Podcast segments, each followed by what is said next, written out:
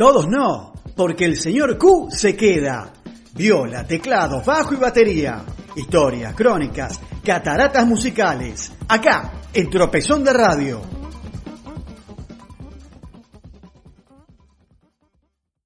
Buenas noches, Pablo. Buenas noches, Marcelo. Buenas noches, querido Radio Escucha. Una vez más los saluda aquí el señor Q, presentándoles hoy el capítulo número 14 de la historia del rock nacional, aquí en las cataratas musicales de Tropezón de Radio. Y este es un programa especial porque no vamos a hablar de una banda, sino que vamos a hablar de algo que a ustedes, mis queridos Radio Escucha, por ahí le parece que se ve más en los años 90, en los años 2000. Pero no, fue el regreso de las bandas pioneras de principios de los 70, de lo que estuvimos hablando bien bien al principio de esta historia que ya está en su capítulo número 14. Así que hoy vamos a repasar el regreso de alguno completo, alguno a medias, de cuatro grandes bandas de nuestro rock nacional. Y para empezar con esta historia de regresos, vamos a empezar primero con un regreso grande, grosso. Nada más y nada menos que el regreso de Almendra, que fue allí por diciembre de 1979. Primero, reuniones entre el Flaco, Rodolfo García Emilio del Guercio. Y después la convocatoria del Mido Morinari, que en esos años ya estaba radicado en Estados Unidos junto con su esposa, la cantante Gabriela. Como les decía, en diciembre de 1979 se organizaron tres presentaciones en el Estadio Obras, en las cuales se registró el que sería el primer disco vivo en el Templo del Rock, y además se filmó para una película que nunca llegó a compaginarse. Además, hubo una gira nacional que abarcó las grandes ciudades del interior. Almendra tuvo un segundo regreso hacia fines de 1980, cuando grabaron El Valle Interior, presentado también en obras, los días 7 y 8 de diciembre, como prólogo a una nueva gira nacional.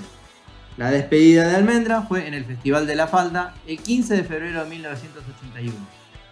Así que ahora vamos a escuchar uno de los temas del disco El Valle Interior que significó el regreso a las líderes rockeras de Almendra. Esta canción se llama Buen día, Día de Sol.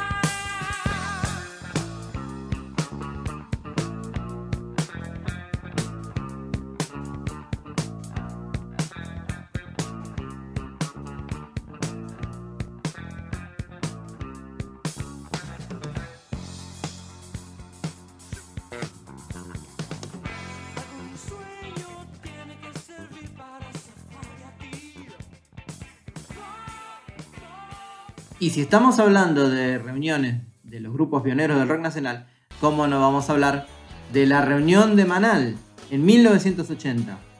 Que se dio tras un operativo coordinado por Pedro Pujó, recuerdan el socio de Jorge Álvarez en el sello Mandioca, quien fue a Barcelona junto a Claudio Gavis para rescatar de alguna manera a Javier Martínez. Luego fueron a Nueva York a comprar equipos y a Brasil para ensayar. El 9 y 10 de mayo de 1980 se llenaron Obras con público joven con ganas de conocer a los míticos Manal y gente que los escuchó 10 años atrás. Al igual que con Almendra, se produjeron las inevitables polémicas y conjeturas sobre las causas de la reunión. También grabaron los shows para un LP, pero discusiones con la grabadora hicieron que esta editara el material sin consentimiento de la banda. Más tarde grabarían una placa con material nuevo al que llamaron Reunión. Y de ese disco Reunión vamos a escuchar el que fue el primer corte de el disco de Manuel de 1981, que se llama Doble en una esquina.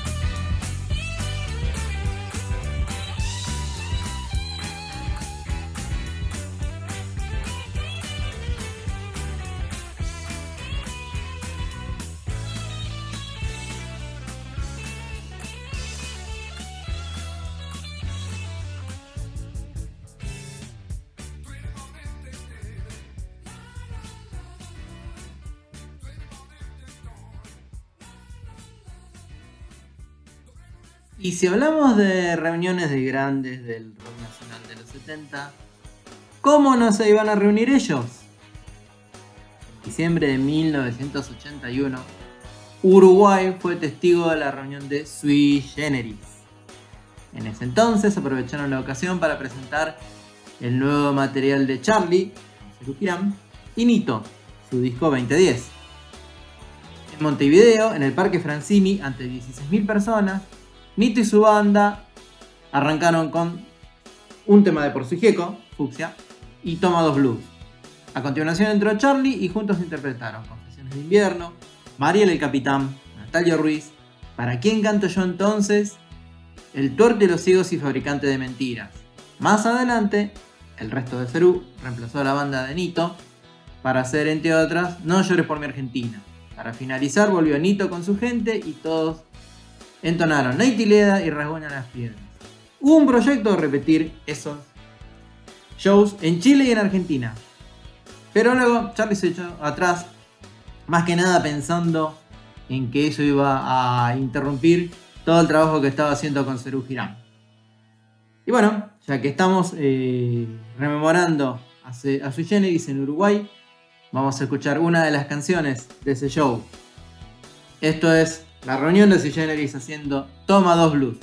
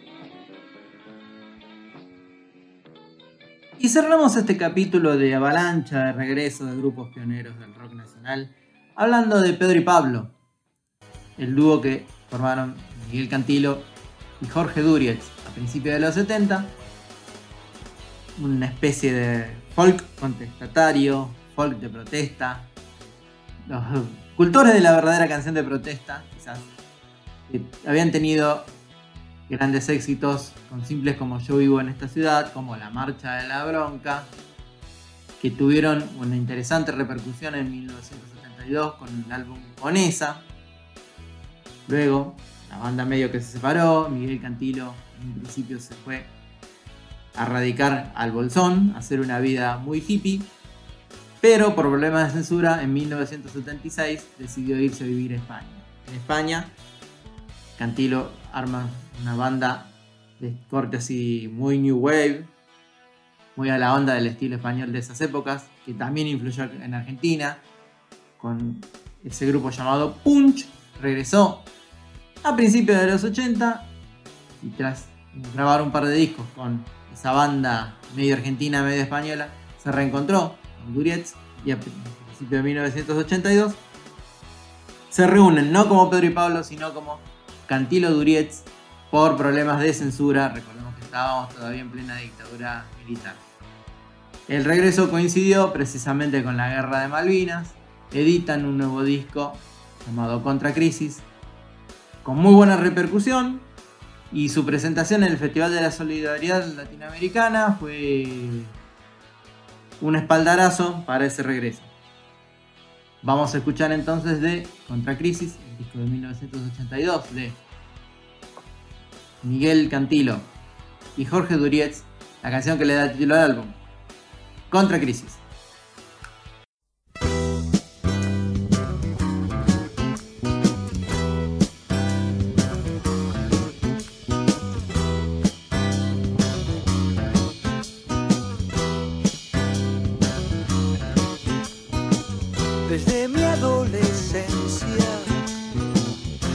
escuché hablar de crisis como de una dolencia, como si fuera el cáncer o la crisis. Escuché a mis mayores frunciendo el entrecejo hablar de los valores de nuestro mundo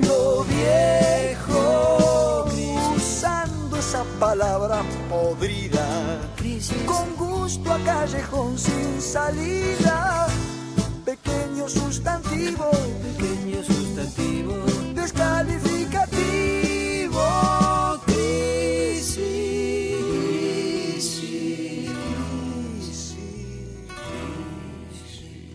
crisis en la luz de los ojos del hombre, crisis en las ganas de amar de la gente, crisis aunque sea tan solo un nombre